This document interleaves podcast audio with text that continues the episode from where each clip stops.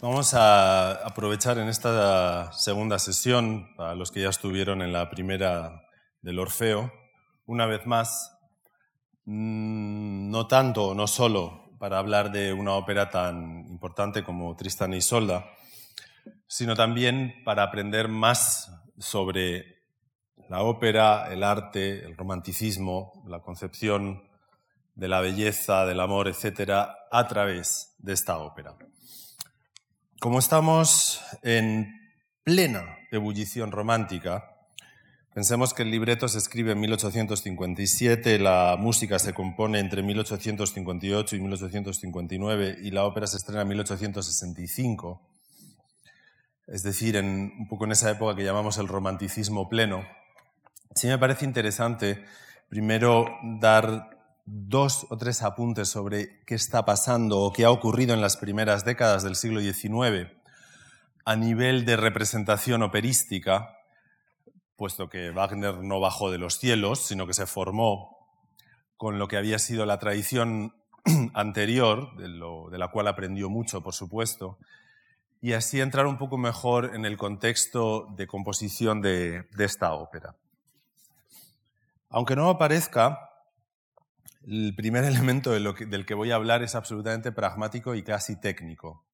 Y es que al principio del siglo XIX ocurre una innovación fundamental para lo que va a ser la concepción romántica de la ópera y es el cambio de iluminación. Hasta entonces siempre se iluminaba el interior de un escenario operístico con lámparas, con velas con la iluminación natural de las velas. Pero como todos sabemos, a principios del XIX se inventa la iluminación por gas y es precisamente en la Ópera de París, que es donde Wagner va a llegar huyendo de los acreedores, precisamente en los años 30-40, eh, donde va a empezar a experimentar también con su propia concepción del drama en París, y va a descubrir esta nueva técnica de iluminación por gas. ¿Qué permite la iluminación por gas? Permite dos cosas que antes no se podían utilizar. Por una parte, dejar el escenario donde está el público en penumbra. Piensen que en las óperas del siglo XVIII todo estaba iluminado prácticamente por igual, porque la iluminación por velas no se puede regular. De forma que, digamos, la sensación de el mundo escénico y el mundo del espectador era más o menos difusa. Cuando se deja en penumbra el espacio del espectador, da la sensación un poco de que ese espacio del espectador se suspende, se anula. Los condicionantes un poco de la vida cotidiana que uno lleva consigo hasta dentro del teatro, de repente parece que quedan en tela de juicio y aparece un nuevo espacio iluminado, con una iluminación que no es la normal, que es este espacio escénico que es el mundo del arte. Y como sabemos ya desde que ha nacido el romanticismo, que el romántico nos está diciendo una y otra vez que hay dos mundos irreconciliables, que no tienen nada que ver el uno con el otro, que uno es el de la vida cotidiana, que nosotros hoy llamamos la realidad de la vida, pero que para el romántico precisamente no es real. Y que hay otro mundo, que es el mundo del arte, el mundo de la música, el mundo del arte plástico, el mundo de la literatura, que precisamente para el romántico es el más auténtico. Con esta nueva iluminación de gas conseguimos que el foco de atención del oyente quede en este nuevo mundo del arte que para el romántico es el mundo más auténtico. Pero es que además permite otras cosas, permite crear unos efectos de claroscuro. Esta es una ópera de Meyerbeer, Robert Le Diable, uno de los grandes maestros que tuvo Wagner en París sobre cómo configurar el espacio escénico, en el cual, como ven, lo que está iluminado es precisamente el trasfondo, el primer plano del espacio operístico está a oscuras. Esto es un claustro, una especie de, claustro gótico en el que han salido unas monjas de las tumbas. Y lo que está iluminado es la parte del fondo. Con lo cual, ese espacio de claroscuro nos mete en un nuevo tipo de realidad irreal o artística, que es la que pretende el romántico, opuesta al mundo exterior, que es el que queda en penumbra. Otra cosa fundamental para entender Tristán y Isolda dentro de esta duplicidad de los mundos, del mundo del arte y del mundo de la vida cotidiana, es lo que significa la noche.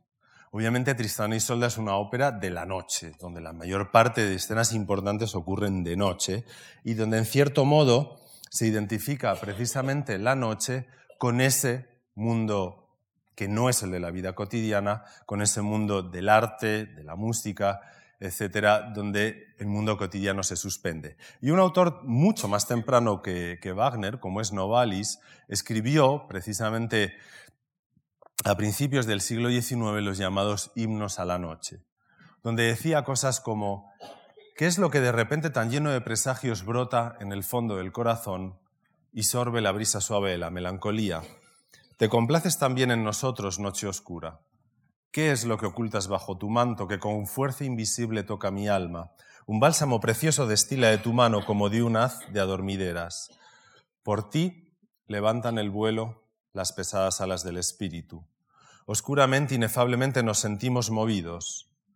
Y un poco más adelante, que pobre y pequeña me parece ahora la luz, que alegre y bendita la despedida del día. Así, solo porque la noche aleja de ti a tus servidores. Por esto solo sembraste en las inmensidades del espacio las esferas luminosas, para que pregonaran tu omnipotencia.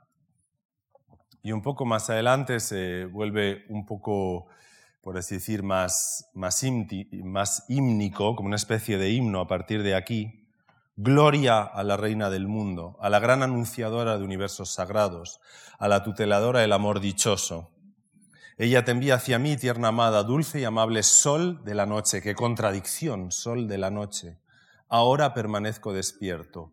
Tú me has anunciado la noche. Y el final parece casi una premonición del segundo acto de Tristán y Sonda, el dúo de amor. Que el ardor del espíritu devore mi cuerpo, que convertido en aire me una y me disuelva contigo íntimamente. Y así va a ser eterna nuestra noche de bodas. Es curioso porque lo que está planteando Novalis aquí es una asimilación precisamente de ese mundo auténtico para el romántico, que es el del arte, al mundo de la noche. Porque en el mundo de la noche, obviamente, la iluminación es muy distinta, todo cambia. Es el mundo en el que las convenciones duermen, la precisión de los objetos se escapa, y en una iluminación difusa y extraña entramos de, repente en ese reino donde, como dice él, yo me disuelvo íntimamente en la propia atmósfera de la noche. Bueno, pues dentro de, este esquema me gustaría que empezáramos a pensar Tristán y Isolda.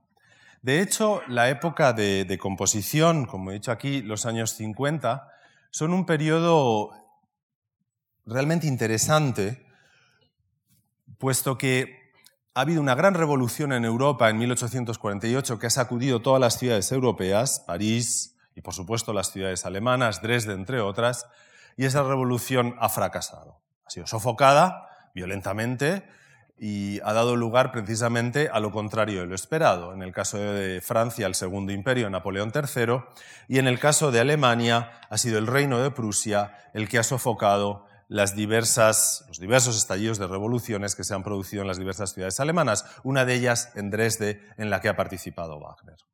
Con lo cual, Wagner tiene que huir de Dresde y empezar lo que se llama su periodo de exilio. Y en ese periodo de exilio, en el cual Wagner no va a tener una sola dimensión estable en su vida, no va a tener un domicilio estable, no va a tener una pareja estable, por supuesto no va a poder estrenar sus propias composiciones, va a estar buscando un lugar y otro donde asentarse, es en el que se va a gestar la composición de Tristán y Isolda. Y es un momento, como ven, en el que también otros compositores, por ejemplo Verdi a partir de Rigoletto o Liszt, que interrumpe toda su carrera de virtuoso del piano y empieza a pensar en un nuevo modo de composición que él va a llamar el poema sinfónico, entran en un periodo, digamos, experimental. Un periodo experimental que además en el caso de Wagner significa literalmente dejar de componer. A partir de Lohengrin hay un periodo en el que él se dedica a escribir escritos como ópera y drama, donde se distancia de su actividad como compositor y en ese periodo de silencio empieza a pensar cómo va a enfocar a partir de entonces sus composiciones. Vamos a ver un poco ahora el contexto histórico y un poco el Facebook, si queremos, de, la composición de Tristán y Isolda. Como digo, estamos en el periodo de exilio. Wagner ha participado en la revolución de Dresde y a partir de entonces, como está aquí en, este cartel, se promulga su búsqueda y captura. Ahí se dice arriba, politisch gefährliche Individuum, es decir, político, eh, perdón, individuo políticamente peligroso, hoy diríamos políticamente incorrecto. ¿no? Y aquí hay toda una descripción, Richard Wagner, antiguo Kapellmeister, huido político de Dresde, que ha participado en todos estos actos, y al final se da incluso una, una descripción. Se dice que tiene entre 37 y 38 años, es de mediana estatura, tiene el pelo marrón y lleva gafas. O sea, si lo encuentran, llame inmediatamente a la policía. En esa situación es cuando él en los años de exilio deja de componer y en un momento dado va a recuperar, primero a través del anillo del Nibelungo y luego de Tristán y Solda, la capacidad de componer. Bien, Tristán y Solda entra en un momento particularmente curioso porque él ha empezado la composición del Anillo del Nibelungo. Todos ustedes saben que es una obra absolutamente monumental, es una tetralogía, son cuatro óperas en una, con más de 30 personajes, que dura casi 20 horas. Y cuando ha compuesto las dos primeras partes del anillo y está por la tercera, empieza a pensar, Dios mío, esto realmente no acaba nunca. Yo no sé ni cuándo voy a acabar esta ópera y sobre todo dónde la voy a representar. Pues piensen, por supuesto, que no existe todavía Bayreuth y en qué teatro del mundo me van a hacer una obra para la que se necesita medio mundo para poder ponerla sobre el escenario. Con lo cual, en la tercera parte del anillo, él deja de componer y dice, voy a hacer algo un poco más light voy a pensar en una obra cortita, con pocos personajes, que yo pueda llevar a un escenario de ópera y que no me cueste tanto.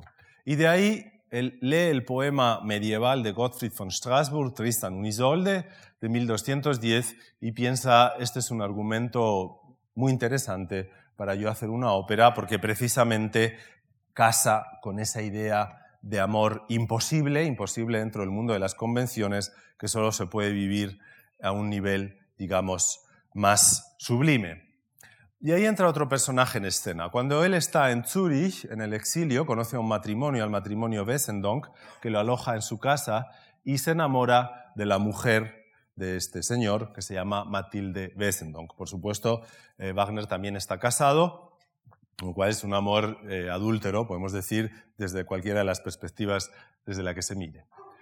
Este amor empieza a aumentar de temperatura ella escribe una serie de poemas y Wagner pone música a los poemas que ha escrito ella, que hoy se conocen como las canciones o los líderes de Matilde Wessendonck. Y en esos poemas hay dos canciones que ya tienen el germen de la música de Tristán e Isolda. De forma que tenemos que partir de una experiencia personal de él, de un amor imposible, porque en un momento dado el conflicto entre las dos parejas llega a un punto que ya no se puede soportar más y él decide huir a Venecia, y allí va a componer el segundo acto de Tristán y Solda, precisamente en Venecia. Ya saben de todas maneras que con Wagner hay que tener un poco de cuidado porque cuando él escribió su vida mucho más tarde, la famosa Mi vida, ¿no? Mein Leben, lo puso todo como si toda su vida hubiera sido una especie de escenario para sus propias composiciones. Entonces uno no acaba ya al final un poco por saber si es que compuso Tristán y Solda porque se enamoró de Matilde Westendonck o se enamoró de Matilde Westendonck porque compuso Tristán y Solda. A veces un poco el orden de los factores nos queda en entredicho. Otra persona importante es Hans von Bülow, el marido de la que va a ser su segunda mujer, eh, la, hija de Liszt. Hans von Bülow es un director muy joven y él va a ser el que va a dirigir una ópera que ningún director se atreve a dirigir y se va a estrenar mucho más tarde, después de su composición, en Múnich, gracias a la intervención de Luis de Baviera. Esto es importante que, que lo tengan en cuenta porque la ópera se acaba de componer en 1759, pero no se estrena en Múnich hasta 1865. Y esto es un caso muy peculiar. Normalmente ninguna ópera tarda tanto tiempo. Y decir que hay un gran periodo para poder encontrar un teatro, una ópera y sobre todo un director que sea capaz de llevar a cabo el estreno. Estos serían el Tristán y Solda originarios en 1865 en la gran escena del dúo de amor. Bueno, pues vamos a, empezar escuchando el preludio. A todos se les ha entregado este esquema. Yo ahora lo voy a comentar un poco, pero primero voy a tocar en el piano las primeras notas para que se hagan cargo. Lo primero que tienen que pensar, y luego hablaré un poco más de la estructura de, de Tristán y Solda, iremos pasando a través de diversos ejemplos, es que estamos en una época en que, al igual que esa sensación de que el espacio del espectador se oscurece y de que se suspenden las convenciones de la vida cotidiana para entrar en el mundo del arte, el primer paso que nos mete en la obra es la obertura. Y ya desde las primeras óperas románticas, tanto alemanas como italianas, se está concibiendo la obertura como una especie de pequeña síntesis de diversos episodios que van a suceder después en la ópera. Precisamente la obertura, que muchas veces se toca todavía con el telón bajado, es ese momento de transición donde todavía no vemos nada sobre el escenario, pero ya hemos entrado en la oscuridad del, espacio del público y esos primeros sonidos de la obertura nos están, por así diciendo, quitando el polvo de esa vida cotidiana que llevamos dentro y nos están empezando a introducir en el nuevo mundo real y auténtico del arte que van a hacer cuando suba la cortina del escenario. Cuando suenan estos primeros tonos, no voy a hacer ahora un gran análisis, pero sí me interesa que lo escuchen porque esto lo van a escuchar luego muchas veces a lo largo de la ópera. Suena algo así.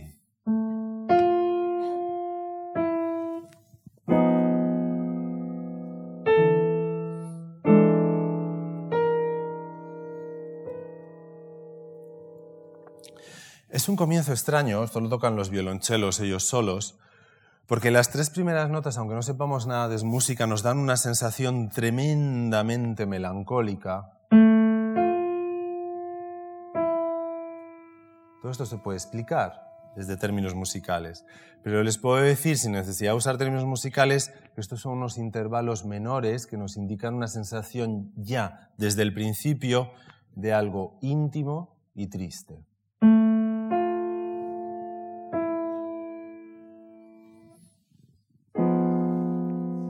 Este sonido, que es el siguiente que van a escuchar, es lo que se conoce desde hace mucho tiempo como el acorde de Tristán.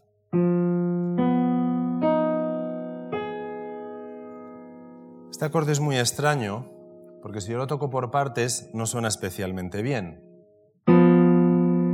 Esto es un tritono y esto es una disonancia. Pero cuando lo toco junto después de haber tocado la introducción,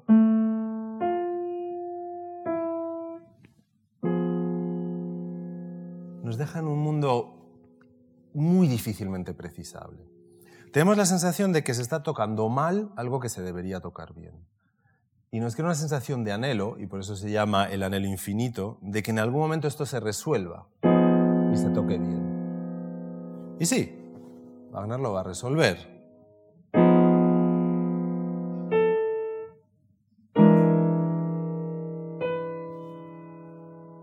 Y fíjense cómo lo resuelve lo que hace la voz superior.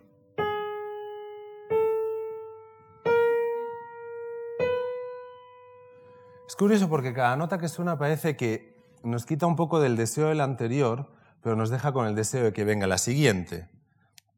Cuando ellos tienen esta sensación,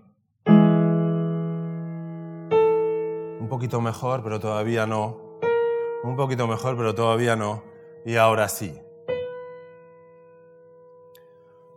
Con esto lo que les estoy intentando explicar, sin necesidad de utilizar eh, términos eh, musicales, es que hay una sensación de ansiedad, de que lo que estamos escuchando no es la realidad completa, sino que es una evocación de algo que va a venir después. Y esto que está ocurriendo aquí en estos primeros cuatro compases, lo curioso es que va a ocurrir una y otra vez durante más de tres horas. De forma que la sensación de un anhelo infinito que no se satisface, que no llega a un momento de estabilidad, va a ir acumulándose en toda la trayectoria de esta ópera hasta crearnos una sensación de que nos hundimos en un mundo de deseo que nunca llega a consumarse. A esto se le llama un leitmotiv. Leitmotiv es la traducción de motivo conductor, que eh, quiere decir que eso que yo acabo de tocar va a ser como un hilo conductor que va a atravesar toda la ópera, que vamos a escuchar en muchos momentos de la ópera y que se va a ir transformando. Por parte de la orquesta va a aparecer cuando beban el filtro, cuando Tristan hable con el rey Marque, lo vamos a escuchar en varios de los ejemplos. Entonces, para ustedes, como auditorio, cuando escuchan una ópera como esta, pueden estar escuchando con un oído lo que cantan los personajes, pero siempre tienen que escuchar con otro oído qué le está pasando a ese motivo conductor en este segundo drama en la orquesta oculto que se está transformando con el paso del tiempo. Entonces ahora vamos a verlo en la orquesta, el preludio completo, y yo les he puesto un poco las partes fundamentales para que las puedan seguir y de otras maneras se lo iré recordando. Al principio, perdón, eh, van a escuchar lo que yo acabo de, tocar, el acorde de Tristán y el leitmotiv del deseo, varias veces, porque lo que hace Van es oírlo una y otra vez. Fíjense muy bien en este principio del preludio la cantidad de silencios que hay. Luego explicaré por qué. Pero es otra cosa extraña. En un preludio que suene silencio. Suene otra vez el acorde de Tristán y el leitmotiv del deseo y otro silencio. Empiecen a pensar por qué hace eso Wagner, porque no es normal. ¿eh? El segundo motivo importante, yo se lo voy a indicar, es después de que hemos escuchado toda esta parte A, empieza una melodía tocada en los violonchelos que llamamos el motivo de la mirada. La mirada es fundamental. Luego voy a decir por qué en esta ópera, porque como se suele decir, todos los amores en Wagner son siempre prima vista. Eso ya lo sabemos de sus libretos. Los enamorados en Wagner se miran a los ojos y ¡fu! enamorados absolutos. ¿eh? Esto de, espera, que vamos a conocernos mejor, un poquito. Olvídenlo. En Wagner, si uno se enamora es porque se mira a los ojos, ya. Y a partir de ahí empezamos el drama.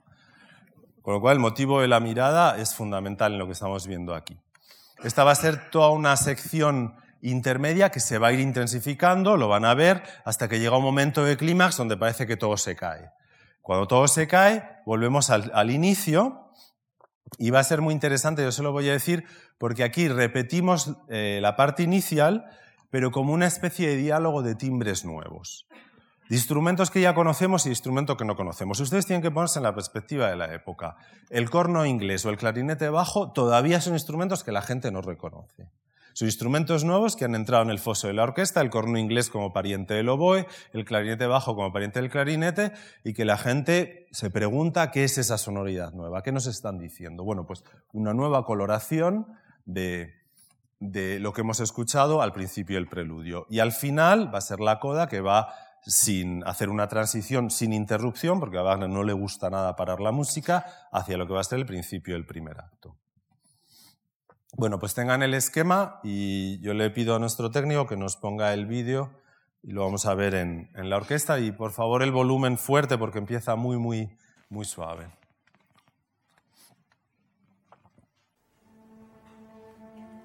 Más fuerte, por favor. Acorde de Tristán.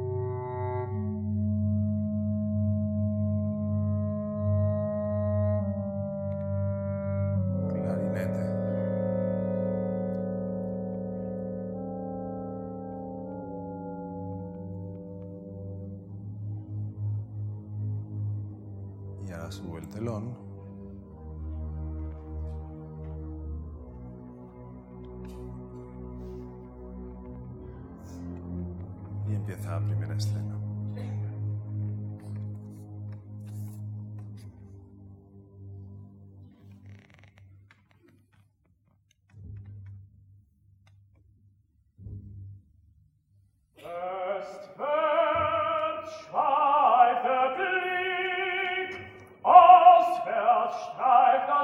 Lo paramos aquí. Pasamos al siguiente. Pasamos al siguiente. Pasamos al siguiente. Eh, Podemos pasar al siguiente ejemplo. Ah, ya. Gracias.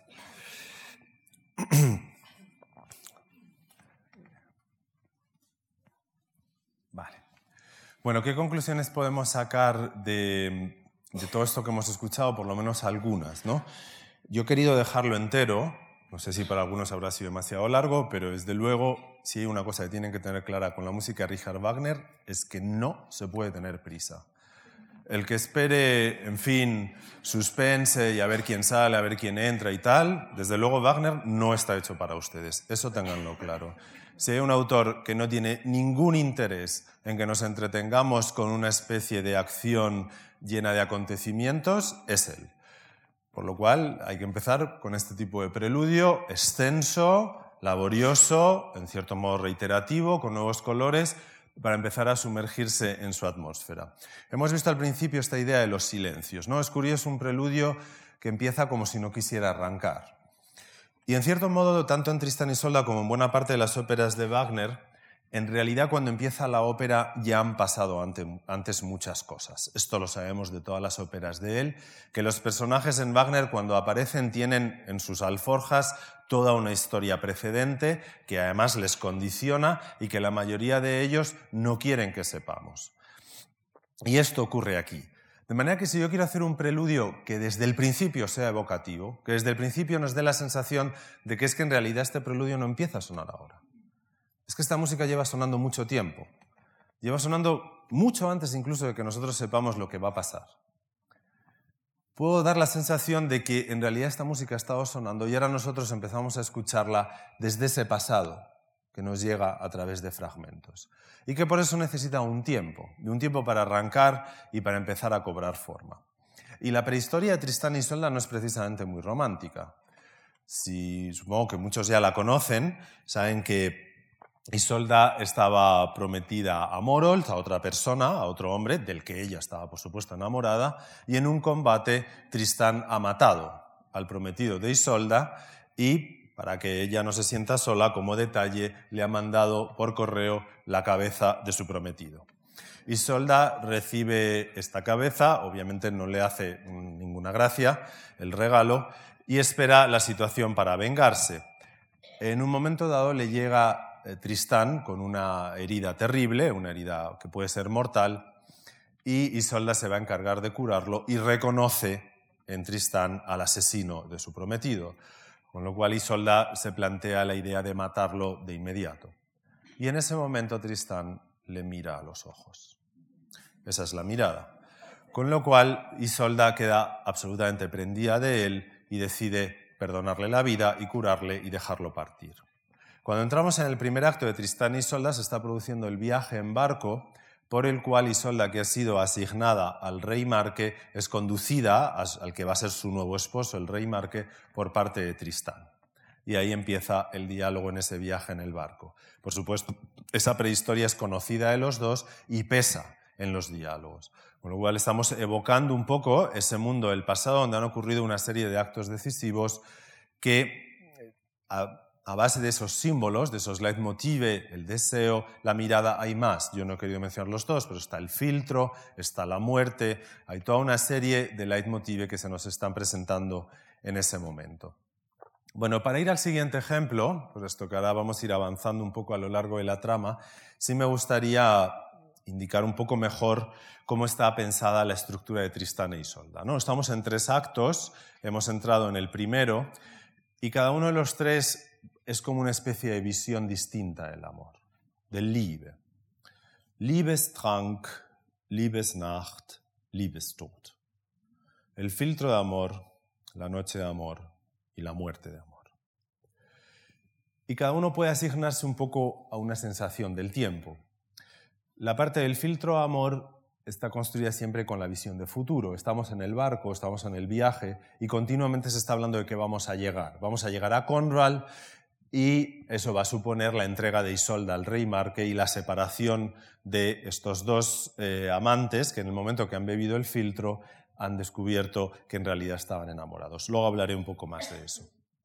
En el acto segundo vivimos la Liebesnacht, la noche de amor, en pleno presente, de hecho se anula cualquier otra sensación temporal, no existe el pasado, no existe el futuro y nos sumergimos absolutamente en el dúo de la noche de amor. Y en el acto tercero Liebestod, se produce ese gran monólogo de Tristán donde nos cuenta de repente toda su vida, toda su infancia, todo lo que le ha conducido de repente a la situación de postración en la que se encuentra. Como tantos y tantos personajes como el holandés errante, como Lohengri, como Tannhäuser, todos llevan por detrás ese pasado que unos no quieren que sepamos, otros como Lohengri nos prohíben que le preguntemos de dónde viene, otros tienen amnesia y se les ha olvidado, esto también es muy wagneriano, yo no sé qué pasó, no me pregunten porque no me acuerdo. En el caso de Tristan, hace como que no se acuerda, pero sí lo sabe. Pero luego hay otra cosa que me interesa describir en esta idea que hemos dicho de que con Wagner no hay que tener prisa, y es cómo se estructuran cada uno de los tres diálogos, perdón, de los tres actos. Si se fijan, los tres empiezan con algo que propiamente no podemos llamar música operística, sino algo que esos personajes hacen en su mundo real. Una canción del marinero, unas trompas de caza del grupo del rey que ha salido de caza y un pastor que toca el caramillo. Esto, por supuesto, no es una invención de Wagner, pero es fundamental para entender la ópera romántica. Es lo que llamamos, cuando estudiamos historia de la ópera, música escénica. Es decir, una música que en realidad no ha compuesto, entre comillas, el compositor para que lo toque el foso de la orquesta, sino que esos personajes, si existieran en su vida real, sería la música que ellos harían. Si ese marinero existiera, cantaría su canción de marinero. Y si ese grupo se fuera de caza, tocaría sus trompas de caza. Es distinto a un aria, que la ha compuesto el compositor para que ese cantante se luzca y además a través del aria nos exprese sus emociones. Pero el concepto de música escénica es fundamental porque es un aporte increíble de realismo a la concepción operística porque nos permite pensar que ahí hay algo que no se ha compuesto artificialmente, sino que esos músicos lo hacen. Y lo mismo puede decirse de la melodía que toca el pastor con ese caramillo al principio, una melodía, eso sí, muy sofisticada y desde luego yo tendría que buscar mucho en la sierra para encontrar un pastor que me toque eso, eso está clarísimo. Pero no deja de ser un pastor y no deja de ser un caramillo. Y no deja de ser una melodía con una especie de aura popular, porque el pastor no ha estudiado música, que introduce un ambiente absolutamente melancólico para el monólogo que nos espera. De manera que, en cierto modo, estas tres eh, maneras de empezar nos están diciendo, miren, si es que aquí estamos en el mundo de la vida cotidiana. Este es el marinero con su canción, los cazadores con sus trompas de caza y el pastor con su flauta. A partir de ahí, vamos a ver qué pasa con los actores. Pero estamos en el mundo de la vida de todos los días. Aquí yo no me estoy inventando nada. A partir de ahí, lo que hace, como ven, es una estructura simétrica, es componer Wagner grandes monólogos. Un gran monólogo de Isolda, en ciertos momentos conversando con, con Brangene, el gran dúo de amor y el gran monólogo de Tristán, que pueden durar prácticamente el grueso de un acto es eso sin acción. Personajes que nos cuentan, que nos cuentan sobre todo no solo sobre acciones, sino sobre su vida interior, lo que me pasa por dentro. Es esa un poco la verdadera trama de una ópera de Wagner como Tristán y Solda, esa vida interior. Y al final, ya justo al final de cada acto, es donde realmente se producen los hechos. Ahí entra la acción. Pero entra la acción, y por eso lo he puesto en verde como el principio, como ese mundo de la vida cotidiana que entra como una cuña, interrumpiendo el mundo de la noche, el mundo del amor, el mundo del arte, que no tiene nada que ver con el mundo de la vida cotidiana. Ya sea porque se llega a Cornwall y empiezan los marineros a saludar a Tristán y a decir que viene el rey, eso lo vamos a escuchar ahora, ya sea porque los amantes son sorprendidos infraganti y entonces entra el rey Marque y le echa a Tristán una reprimenda de también de unos 20 minutos aproximadamente, o en el caso de la muerte de amor, por el hecho de que van llegando los personajes y prácticamente uno detrás de otro también eh, van falleciendo, menos, menos el rey Marque prácticamente, que es el que queda. O sea que los, los, hechos, digamos, se trasladan, la verdadera acción se traslada al final de cada acto, donde de repente todo ocurre muy deprisa, cuando llevamos prácticamente una hora sin que a nivel de movimientos ocurra prácticamente nada. Esa es la estructura de la ópera y desde esa estructura desde luego, desde ya tenemos que empezar a pensar que es mucho más lo que escuchamos que lo que vamos a ver. Es mucho más lo que sucede por dentro, ese flujo de la vida interior de los protagonistas, que la verdadera acción física de lo que está sucediendo. Una estética muy distinta, por ejemplo, a la de su contemporáneo Giuseppe Verdi. Bueno, pues lo que yo propongo ahora como segundo ejemplo es que entremos en ese primer acto. Eh, también les he dado un esquema. Esta es un poco mm, una de las primeras escenografías que se hizo. Estamos en el barco. Esta es un poco la estancia que se ha construido para Isolda y ella está aquí dentro esperando la llegada de Tristán. Lo que vamos a escuchar nosotros es el final, que es lo que les he entregado en la fotocopia para que lo puedan seguir. Eh,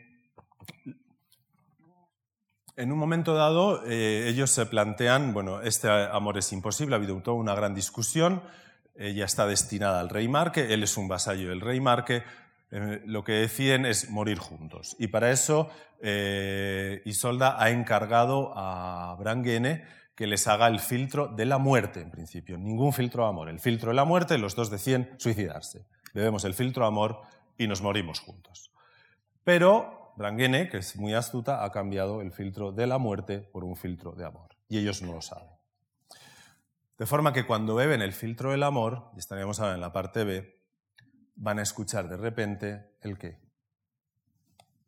Pues lo que hemos escuchado al principio. Yo lo bebo por ti y ella lo va a cantar precisamente así.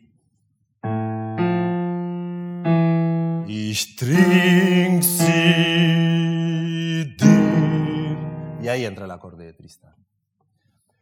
Y a partir de ese momento en que han bebido el filtro de amor, que hemos escuchado de nuevo todo el, el principio de la ópera, va a haber una especie de interludio pantomímico donde los personajes no hablan nada, no cantan nada, se tocan la frente, se miran los ojos. Y es la orquesta la que por debajo nos va a ir contando todo el proceso anímico que están sufriendo en ese momento. Toda la transformación en la cual, gracias al filtro amor, no es que se enamoren, eso es absurdo, ¿no? Como si ya me veo el filtro y ya están enamorados. No, están enamorados ya, eso lo sabemos.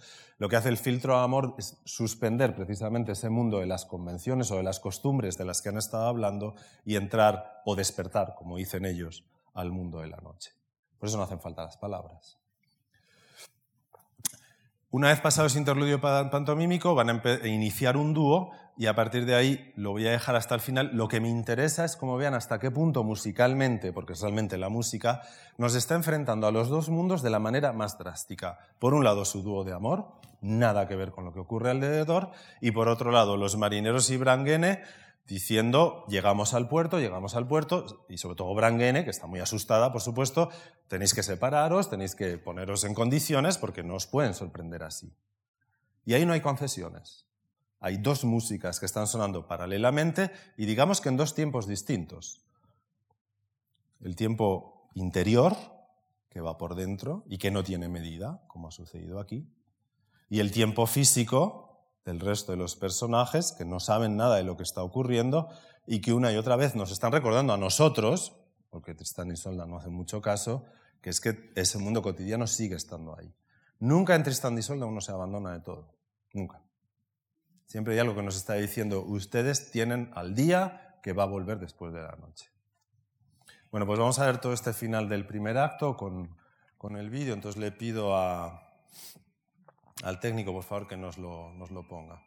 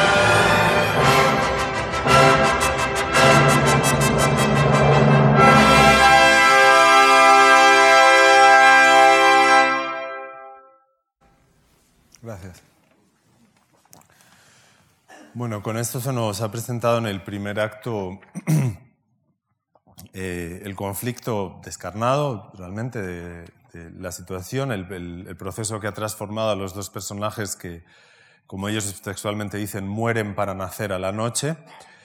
Y ahora entramos en, en el segundo acto donde va a tener lugar el, el dúo de amor, uno de los dúos probablemente más, más sublimes, eh, increíbles y a la vez más, más originales. Yo me gustaría escuchar eh, la primera parte completa, el dúo de Tristán y Solda, pero sobre todo me interesa también la advertencia que les va a hacer Branguene de que llega el día.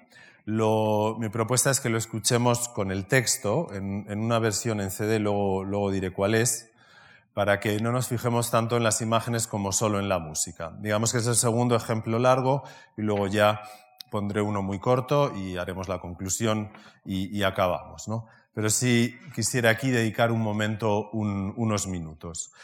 Eh, hemos escuchado los cuernos de caza, eh, cada vez se han escuchado más lejos, hasta que ya se pierde ese grupo y esa es un poco la excusa para que Tristán y Isolda se encuentren por la noche, porque el rey Marqués se ha ido con los cortesanos eh, de caza. En ese momento apaga la vela, viene Tristán, tienen primero un diálogo muy acalorado y luego, digamos, se sumergen en la atmósfera nocturna.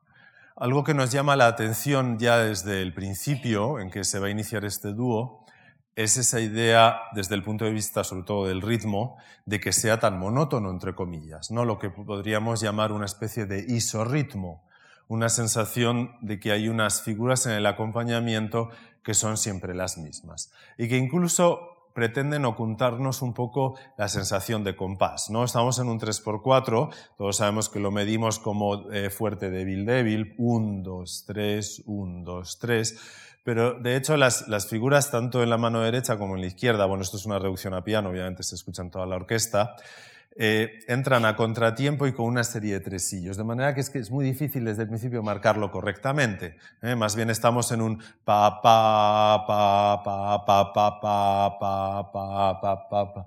Estamos como yendo contra la inercia lógica, digamos, del cómputo del tiempo.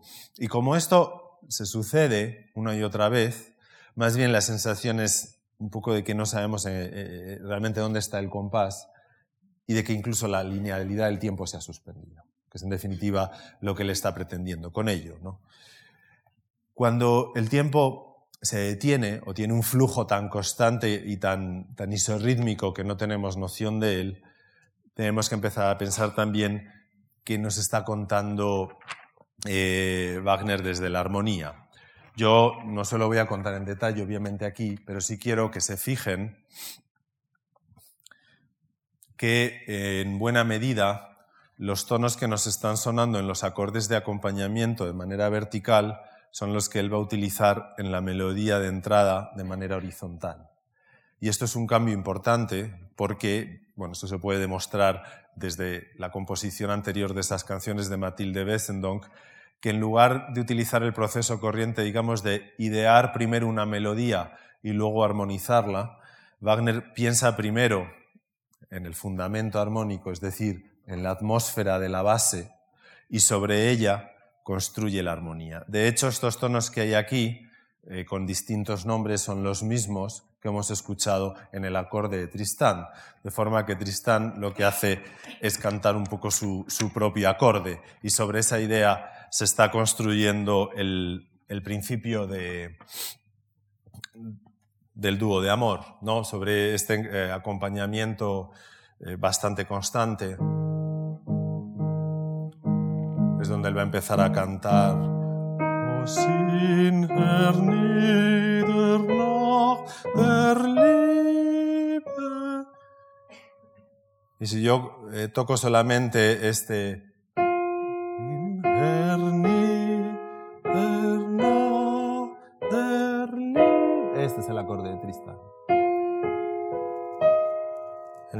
toqué antes.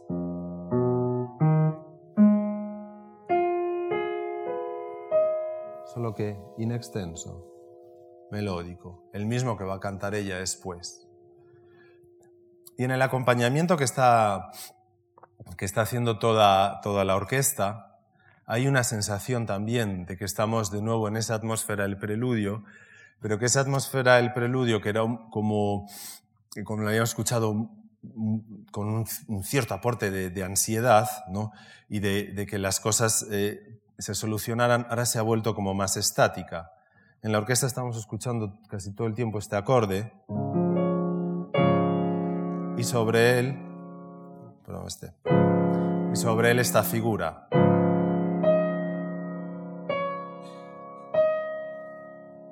que es la que va a coincidir con la palabra amor. Igual en Isolda. Em, explicado un poco en, términos que todo el mundo pueda comprender, con esta figura, él lo que está haciendo es primero un acorde muy disonante, con un acorde fuerte para la época, que se resuelve en otro acorde menos disonante. Pero el segundo acorde también es disonante. De forma que la tensión en realidad nunca llega a resolverse en ninguna consonancia. Estamos todo el rato en un mundo que nos dice amor, amor, que nos recuerda el preludio y que nos mantiene todo el rato con esa sensación de no llegamos al punto final, no llegamos al momento de tranquilidad. Pero yo quisiera primero que viéramos el texto, porque luego lo vamos a seguir, para que se fijen en una cosa que me parece tan importante o más que el dúo de amor. Para que se familiaricen con él, yo lo leo en alemán y ustedes lo siguen en español. Ya ven que es una especie de alternancia de momentos donde cantan los dos y momentos dialogados donde canta uno detrás de otro. Por eso lo he puesto en distintos colores. Por supuesto, como saben, el texto fue escrito por el propio Wagner, que escribió todos sus libretos. O sing hernieder nach der Liebe, gib vergessen, dass ich lebe. Nimm mich auf in deinen Schuss, löse von der Welt mich los. Verloschen nun die letzte Leuchte, was wir dachten, was uns deuchte. Allgedenken allgemeinen, heilger Dämmerung heeres Ahnen löst des Venens Graus, Welt erlösend aus. Barg im Busen um sich die Sonne, leuchten lachend Sterne der Wonne. Von deinem Zauber sanft umsponnen, vor deinen Augen süß zerronen. Herz an Herz dir, Mund an Mund. Eines Atems Bund, bricht mein Blick sich wonner blindet, erbleicht die Welt mit ihren Blende, die uns der Tag trügen erhält zu täuschenden Wahn entgegengestellt. Y al final los dos juntos, la absoluta consumación. Selbst dann bin ich die Welt. Wohne herstes, Weben, Liebe, heiligstes Leben, nie wieder Erwachens, wannlos, hold, bewusster Wunsch. Como ven, una poesía sumamente conceptual que une conceptos profundos unos con otros por a través de esos guiones. Y en ese momento llega Branguene y dice, yo solitaria vigilante en la noche, a quienes sonríen el sueño del amor, tened cuidado de mi llamada que presagia algo terrible a quienes duermen. Habet acht, habet acht, tener cuidado. Em, como yo creo que, muchos ya saben, en la eh, escenografía que que hizo Wagner para este momento, nosotros a Branguine no la vemos. Y eso es absolutamente fundamental de esto, dentro de este momento donde la noche de repente habla a través de Branguine para decir que se va a acabar. Branguine tiene que estar en una atalaya, en un alto, de forma que a nosotros nos llegue la voz, pero no veamos a la persona. Cualquier otro tipo de puesta en escena, y las hay verdaderamente crueles en este sentido, que nos ponga Branguene sobre el escenario haciendo no sé qué, poniendo unas velitas o llamando a no sé cuántos, es una absoluta desvirtuación del sentido que le quiso dar a esta escena eh, Wagner, porque nosotros estamos sumidos con Tristana y Solda en el amor de la noche y tenemos que descubrir perfectamente que esa voz viene de un sitio que no vemos, que se nos ha olvidado que existe, para advertirnos. Fíjense en la partitura, porque esto lo van a escuchar y no lo van a ver cuando lo veamos ahora, del momento de entrada de Branguene. Fíjense lo que está pasando en la orquesta. flautas, dos clarinetes, tres fagotes, la trompa, el arpa haciendo todo tipo de arpegios, pero es que fíjense en las cuerdas. Cuatro violines solistas, cada uno tocando lo que quiere, ¿no? Cada uno tocando su propia melodía, su propia cosa, violín segundo, violín tercero.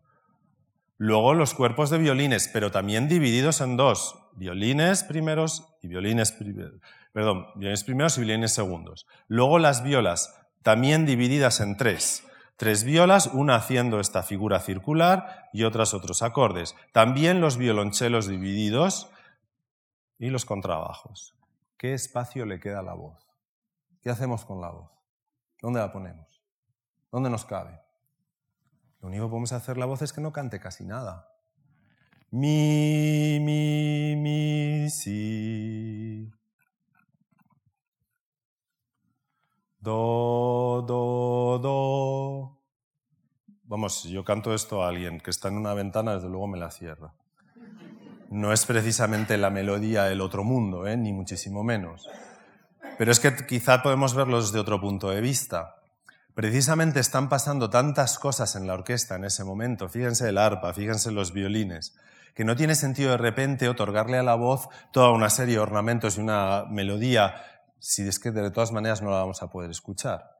La expresividad que tiene la voz de Brangen en ese momento es que en realidad entra como si le hubieran dejado un cauce, un cauce a través del, del cual ella encuentra su ruta para con un minimalismo absoluto en los tonos que ejecuta decirnos todo lo que nos tiene que decir.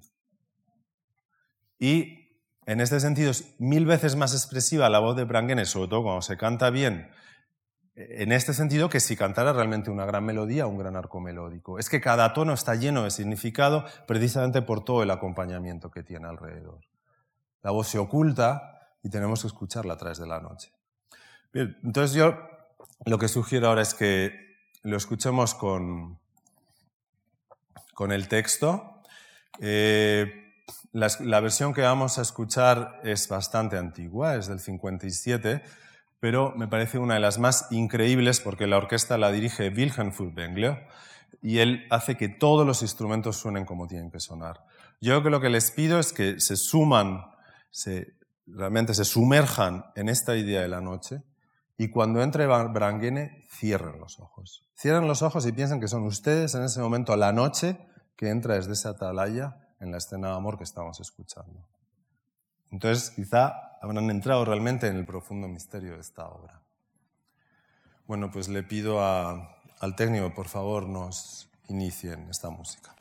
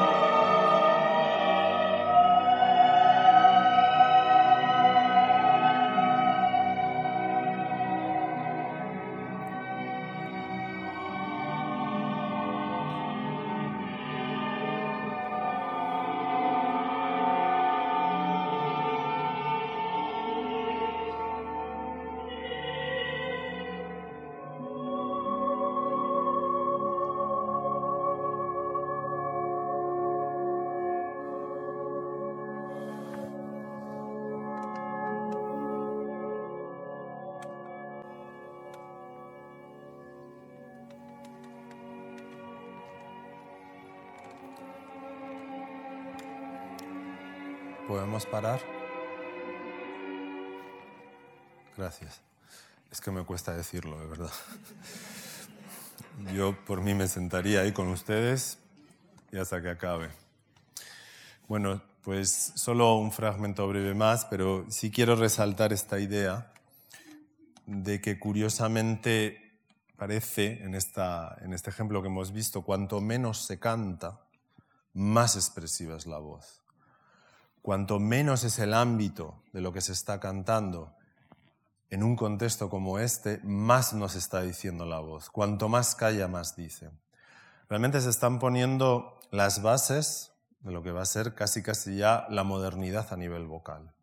Estamos hablando de una tendencia que en cierto modo va a compartir Verdi también y otros compositores y por supuesto después Richard Strauss y lo que ya es el cambio de siglo, de desplazar un poco el peso dramático eh, y la densidad, digamos, del lenguaje a la orquesta, a esa orquesta que nunca para de hablar, que siempre está comentando, anticipando las cosas, y que más bien la voz sea el momento de la precisión momentánea, de poner, el, digamos, el, punto esencial de lo que se está diciendo, pero casi renunciando a principios elementales de lo que es el canto y de lo que es la vocalidad. Una voz que cada vez actúa más desde una declamación silábica del lenguaje, desde una melodía tremendamente contenida, y nos estamos realmente en este sentido dando un, paso que nos distancia mucho de la concepción de lo que ha sido la gran ópera italiana de la primera mitad del siglo XIX hacia una nueva concepción de la ópera que, va a tener repercusiones después en la, modernidad y en el siglo XX. Entonces mi idea ahora es acabar con un fragmento más breve, pero antes quería ver un poco en qué dialéctica nos hemos estado manejando, ¿no?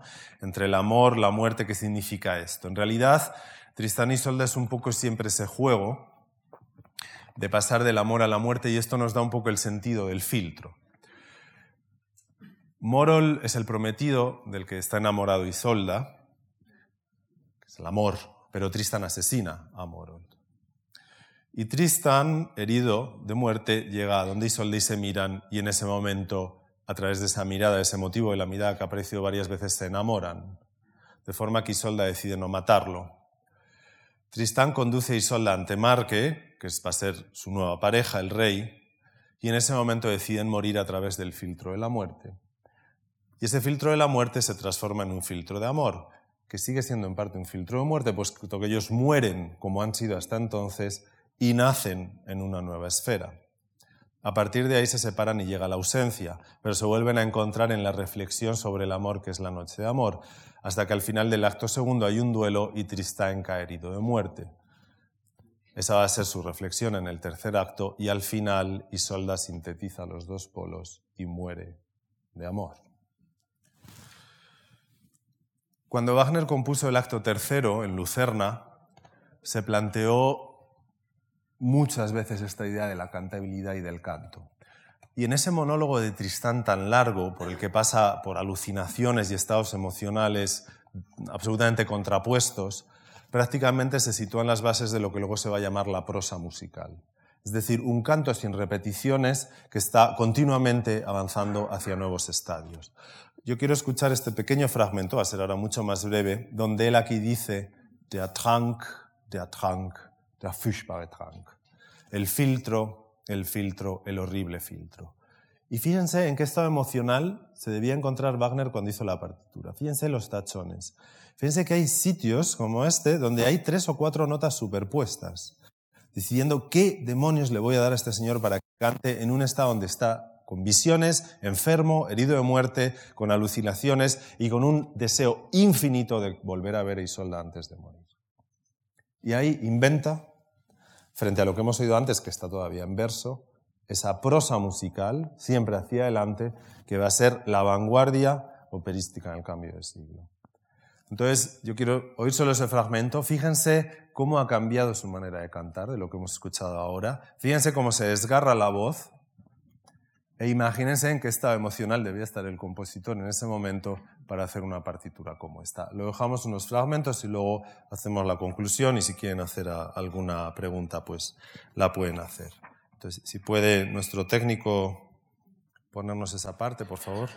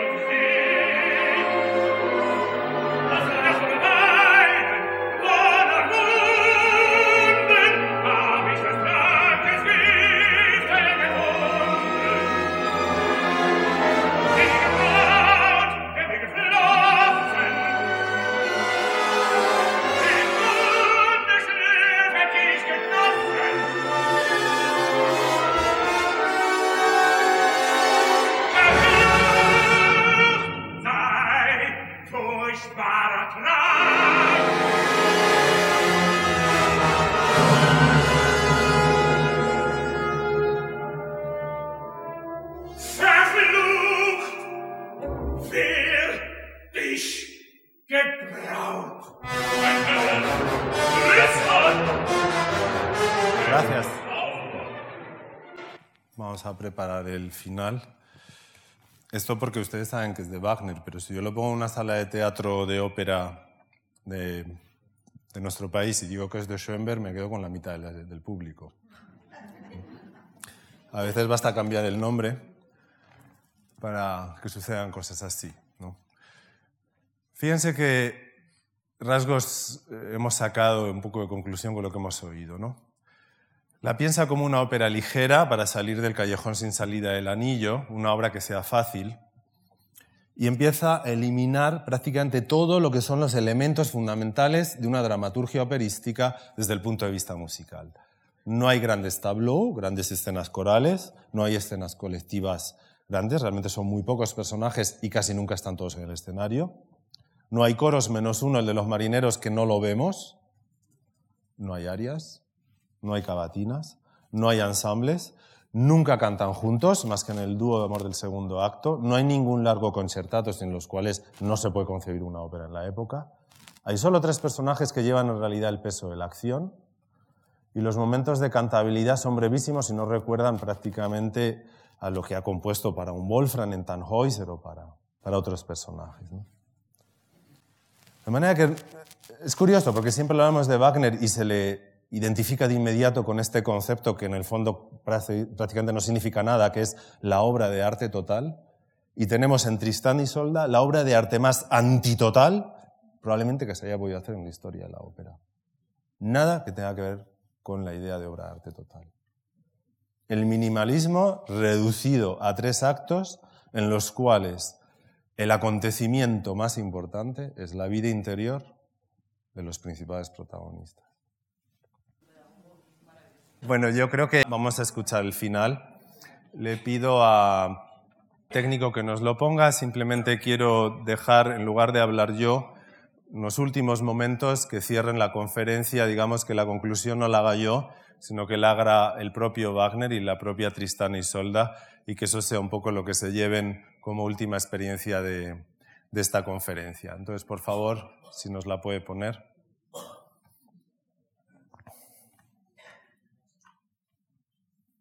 Música